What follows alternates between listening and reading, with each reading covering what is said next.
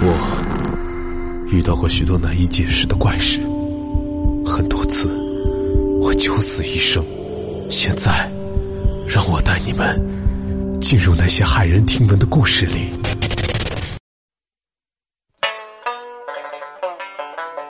曾伴浮云归晚翠，犹陪落日泛秋声。世间无限丹青手，一片伤心画不成。各位听众，大家好。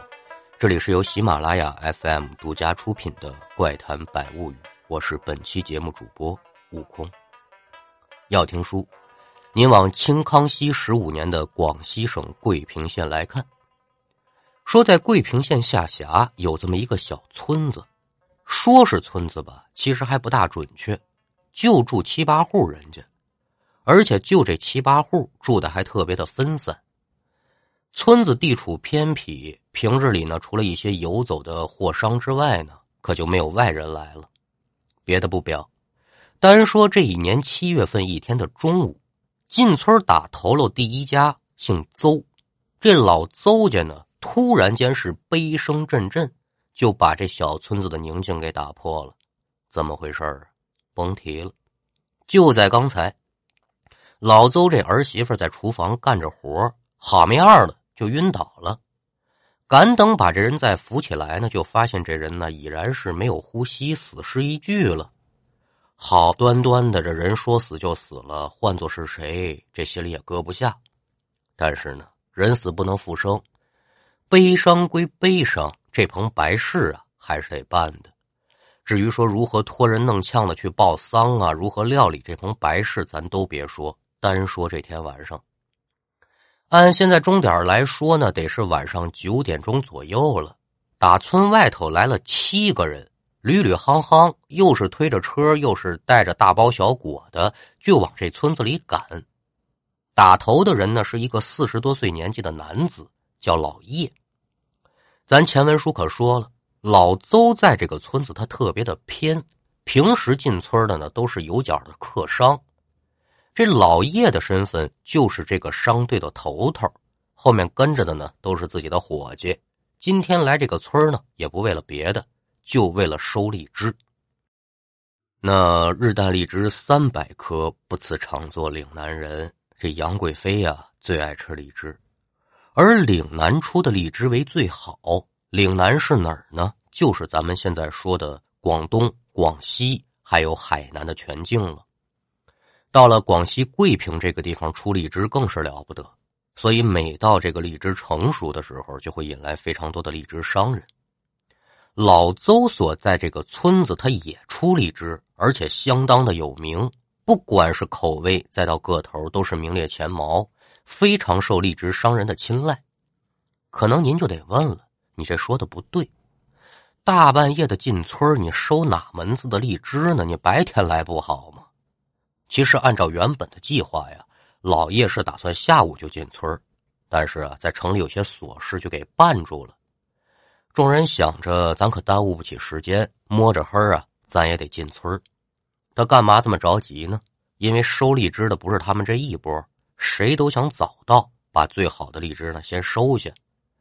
老叶今年就为了赶在其他商队的前头呢，还特意把这个日程提前了。您别看就短短的这一晚上。老叶呀，也是不放心，决定是连夜赶路，晚上到村子住下，到时候别再起了个大早，赶了个晚集，那可就后悔莫及了。所以这才有了咱前文书说的，已经九点多钟了，老叶这一行人呢，这才进村。因为每年都来，老叶和村民之间也都挺熟络的。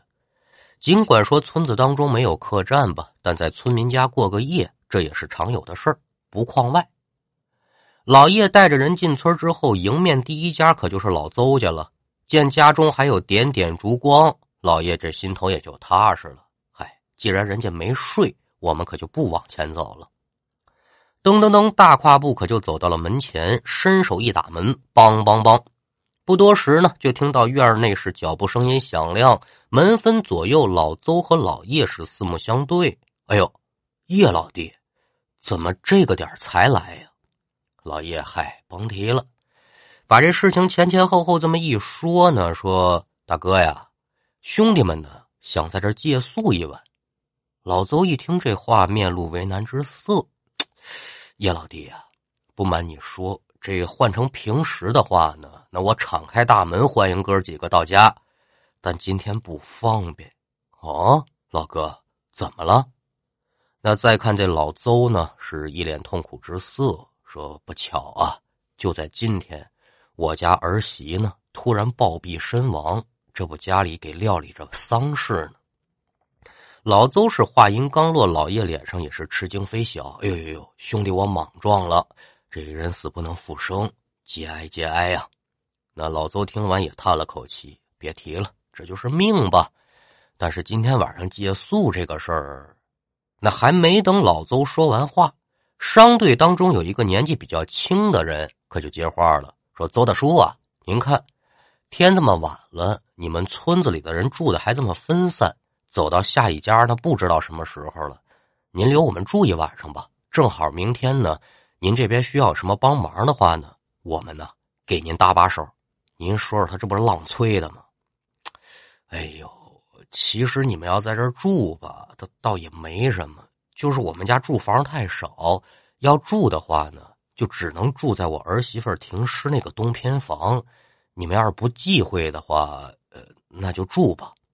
老叶听闻此言，眼珠转了转。哦，没关系，我走南闯北，什么破庙义庄这些地方，我可没少住。连忙就对老邹摆手说：“老哥，老哥，没事儿，这义庄我们都住过，我们可不忌讳啊。那行，既然你们不忌讳，请进来吧。”简短接说，众人就在老邹的带领之下，来到了停尸的这个东偏房。把门打开之后呢，正对房门摆着一张床，床上呢是一个白色的炕单子，盖着个人。那不用问了，肯定就是这苦主了。进屋之后，在老邹的帮助之下，这些人是又拿木板子又拿凳子的吧。很快在房间的南边啊，就搭起了一个大通铺。最后，老邹还特意在房间里拉了一道帘儿，这把死去的儿媳妇呢和老叶这些人就给隔开了。那看到老邹是如此的有心，众人是感激万分呢。白天也确实太累了，把老邹送走之后，众人可就躺在这条大通铺上睡了。按现在钟点来说，半夜一点多钟，睡在最东头的老叶可就感觉一股股的凉风往自己这被窝里钻，不由自主的打了一个激灵。老叶从梦中醒来，屋中除却了这此起彼伏的呼噜之声，就是阵阵的风声。扭向朝西边一看，哦，这窗户什么时候开了？这边老叶揉了揉眼睛，就准备起来去关窗户去。可刚从这个床上坐起来，正准备是下地穿鞋的时候，借着窗外洒进来的这个月光，老叶可就看见眼前这个布帘子在冷风的吹动之下，它正来回的摆。按说这风吹布帘儿它是很正常的现象。可接下来这一幕就把老叶给吓着了。只见布帘后面那个躺在床上的女尸啊，慢慢的坐起来了。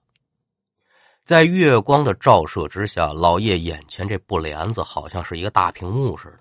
布帘后面那女尸的一举一动可全映在这布帘子上头了。老爷知道这是诈尸了。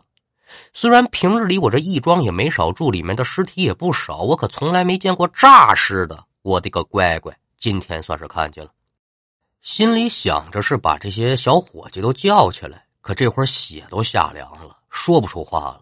想跑是腿脚发软，腿肚子转筋，哆里哆嗦的，干脆我再回床上躺着去吧。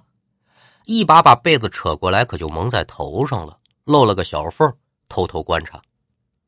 那这个时候，床上这个女尸已然是完全站立起来了。双手平伸，很快就把这布帘子给撞开了，嘣嘣嘣，一蹦一蹦的，哎，跳进来了。这女尸跳进来之后，没有了布帘子的阻挡，女尸的样貌借着天上月兔高悬，自然是照得清晰无比。老邹这儿媳妇老叶去年见过，长得还算可以，但此时这样貌却吓得老叶差点没死过去。只见这个女尸是脸色泛着渗人的青白之色，而且嘴里还长出了半尺多长的獠牙，这手指头那指甲得有二寸来长。这个时候，这女尸停下了脚步，正对着睡觉的人是几番打量，最后呢，她可就跳到了睡在最西头自己这伙计的头前头了。讲到这儿啊，我跟您说一下老叶他们睡觉的方位。女尸停尸这个床的房间是北侧，老叶他们这个通铺呢是房间的南侧。那这个时候，老叶他们这个睡姿呢就是头北脚南。躲在被窝的老叶此时是大气也不敢喘一下，透过这个缝隙，他就看见呢，这个女尸在这个伙计的头顶上方，慢慢的可就把这头给垂下来了。很快，这女尸的鼻尖儿可就贴到自己伙计这鼻尖上了。老叶在心里还画魂儿：“哎呦，这怎么个意思呀？这女尸是看我这伙计长得俊，想趁机占便宜。”那老叶就看到这个女尸在碰触到自己伙计鼻尖之后，可就没有后续的动作了。这小伙计呢，还是呼噜呼噜的睡得还挺香，也没什么察觉。紧接着呢。老叶就听到女尸啊，最终就发出了一阵悉悉嗦嗦的声音。伴随着这阵声音呢，老叶可就听到自己这小伙计的呼噜声是越来越小，直到最后是一点动静都没有了。而放在胸前的双手也耷拉了，头往旁边一歪。好家伙，老叶走南闯北这么多年，他看到这幅场景，他能不知道是怎么回事吗？啊！好厉害的女鬼呀！这是来吸人的阳气了。这阳气吸完了，人是准死无活。很快，女尸吸完第一个，又来到第二个人的头颅前，跟刚才的方法一样。没多大一会儿呢，第二个人同样也被女尸吸了阳气，撒手归西。殊不要麻烦呢，女尸就这么一个个的吸，人就一个个的死。赶等女尸吸完第五个之后。这个时候，躺在被窝里的老叶呀，看着这女尸，可就离自己越来越近了。统共就七个人，吸完第六个就是我了，心里是焦急万分，我该如何是好呢？而也就在第六个人的阳气即将被吸干的时候呢，老叶突然想到了，以前老辈子人说过，如果遇到这种情况，只要闭住气，阳气就不会外泄，那诈尸之人闻不到味儿，他自然就吸不走我的气儿了。也不知这个办法管不管用，但现在这种情况呢，死马全当活马医，所以老叶当即就闭上眼睛，屏住了呼吸，把被子一掀呢，可就躺在床上装睡了。很快，房间里的呼噜声已然是全部消失，老叶的耳朵里面呢，就听这女尸啊蹦蹦哒哒的声音，而且这声音是离自己越来越近。声音消失之后，老叶知道这女尸肯定是来到自己头了前了。功夫不大，这老叶呢，可就觉得自己这脸上啊特别的痒，感觉得出来，这是女尸的头发呢吹到自己脸上了。但是现在是性命攸关的时刻呀，老叶是努力压制着自己脸上的难受劲儿。随着脸上的头发越来越多，老叶就觉得呀，这一股股非常冰冷的气息就吹到自己鼻子上了，而且很快。这耳朵里就听到那个熟悉的那种悉悉嗦嗦的声响，老叶知道这是女尸准备吸自己的阳气了。那老叶已经是屏住了呼吸，女尸自然是一点也吸不着。试了好几下，他看吸不着，这女尸就叫唤了一声，加大力度，嘴巴甚至都快贴到老叶鼻子上了。那这个时候的老叶肯定是玩命的不喘气儿啊。但是他毕竟不是潜水运动员，有这个超强的肺活量，而且又身处绝境，很快就憋不住了。但又想着不行，我不能喘气儿，我一喘气儿我就没命了。好在呀，这老叶呢，他也不是傻子，假装睡梦当中翻了个身把这身子可就侧到一边去了，张开嘴巴，偷着喘了这么两口气儿，然后又恢复睡姿。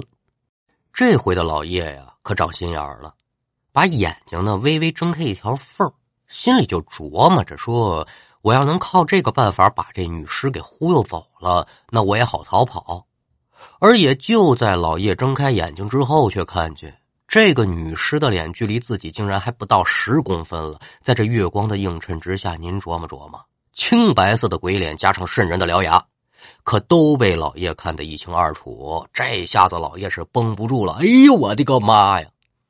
起身推开女尸，跳下了床，光着脚丫子，可就朝院外头跑。那这屋中的女尸此刻自然是嗷嗷乱叫啊，一蹦一蹦的就在老叶身后追。老叶是连滚带爬的就跑到院子了，一边关注着身后的女尸，嘴里面可就高喊救命。可是不管老叶怎么喊，就没人出来救他，甚至连院子里的狗都没动静。整个院子除了自己的呼救声和女尸的吼叫声之外呢，那就没有别的声音了。见自己的呼救没有什么效果，那没办法，老叶在院子里跑了好几圈，就朝着院外跑。女尸对老叶自然是不依不饶，从院中可就追到了院外。之后，老叶也是边跑边喊，没多大一会儿，可就来到了村口。这个时候，老叶就感觉自己这脚上啊特别的疼。不用想，肯定是逃跑的过程当中，这双脚被什么东西给划伤了。此刻是护不得疼了，强忍着脚下的剧痛，老叶就跑到了一棵大树底下，手扶着树干，是大口大口喘气。哎呦，跑不动了，是真不行了。可这刚喘了两口气儿啊，老叶就听到背后是嗷嗷一声，这女尸已然是拍马赶到。回头一看，这个女尸是伸直了手臂，月光之下，十根手指的指甲泛着渗人的寒光，正朝老叶插过来呢。老叶是顺势一躲，女尸一插落空，接着变换方位，又朝老叶来。就这样，老叶躲，女尸插着，一人一尸，可就围这棵大树转起圈来了。那见自己的攻击一次次被老叶躲开，这女尸急得也是吱哇乱叫唤。在一击落空之后，突然是大吼一声，瞅准了机会，朝着老叶又发起了一道进攻。老叶此时是背后抵着树干，见女尸攻到了眼前，老叶是顺势往地下一坐。再看这女尸呢，十个指甲，狠了，全插树里头了。想拔出来呀，那么容易的吗？连拽了好几次，他也拽不出来。老叶一看，行了。你暂时被控制住了，我这心呢也能放下点了。我先喘口气儿。咱们简短截说，随着时间是一点点的流逝啊，这女尸的挣扎动作也是越来越小，直至东方露出了鱼肚白，伴随着几声鸡叫，这女尸停止挣扎了。那期间，老叶为了防止女尸挣脱呢，忍着脚疼又回到了老邹家，拿一大麻绳子把这女尸给捆树上了。就在一边守着，等到天亮。而老邹早晨醒过来之后，来到东厢房，一开门一看，眼前这等场景，他自己也吓一跳。自己儿媳妇的尸体叫做不翼而飞，而前来借宿的七个人，除了老叶之外，其他的人呢都没呼吸了。出这么大的事老邹自然是不敢耽搁，把家里人都叫起来，可了不得了，都起来吧。又是报官，又是找人，折腾了一溜够，这才在村口大树底下找见被捆在树上这女尸和一脸憔悴的老叶。见人来了呢，这老叶是鼻涕一把泪一把。我跟你们说，哎呦，我可缺了德了，把昨天是怎么怎么回事呢？来龙去脉这么一说，大家听完之后也是大惊失色。但是呢，当老叶问道说：“昨天我喊救命，你们怎么不出来呀？”那在场众人全摇头说没听见。之后呢，官府派人就来了这个事。虽然感觉挺不可思议的，但是老邹儿媳妇儿实实在在的跟那摆着呢。尽管说这件事情特别的诡异，但是到最后呢，官府还是以死时诈尸伤人结的案。这女尸呢，也被当场用荔枝树的树枝子给化为了灰儿。而被女尸杀死的六个人呢？县令给出最后的判决是：老邹看尸不利，致使六人被女尸害死，得赔偿这六个人的丧葬费。那至于说看着跟随自己多年的伙计一夜之间全都丧命，除了悲痛之外呢，老叶最担心的呀，还是我怎么跟人家家交代去。呃，至于老叶的担忧呢，县令就说了：“这个你就放心吧。”我现在呀，给你写个文点，把整件事情的来龙去脉呢，给你写的清清楚楚、明明白白，盖上官印，你带回家，人家看完之后呢，也就明白了。那故事讲到这儿啊，有些朋友可能就反应过来了，哎，你讲这故事里这场景，我怎么感觉有点熟呢？我好像从哪一个电影里看过。嘿，没错，咱们今天讲这个故事啊，就是纪晓岚记的烟袋《阅微草堂笔记》里的一个故事。那这个故事里的桥段呢，也被香港著名的导演刘镇伟先生放在了《大话西游》第二部，叫《大圣娶亲》，当做了其中的一个情节，就是黑山老妖出场吸人阳气儿那一段。因为电影有喜剧的成分在嘛，所以这一段更多的呢是觉得好笑，不恐怖。但是在原著当中，您琢磨琢磨，这一段还真是令人。脊背发寒呢。好了，今天的故事就给您讲完了，希望您能够喜欢。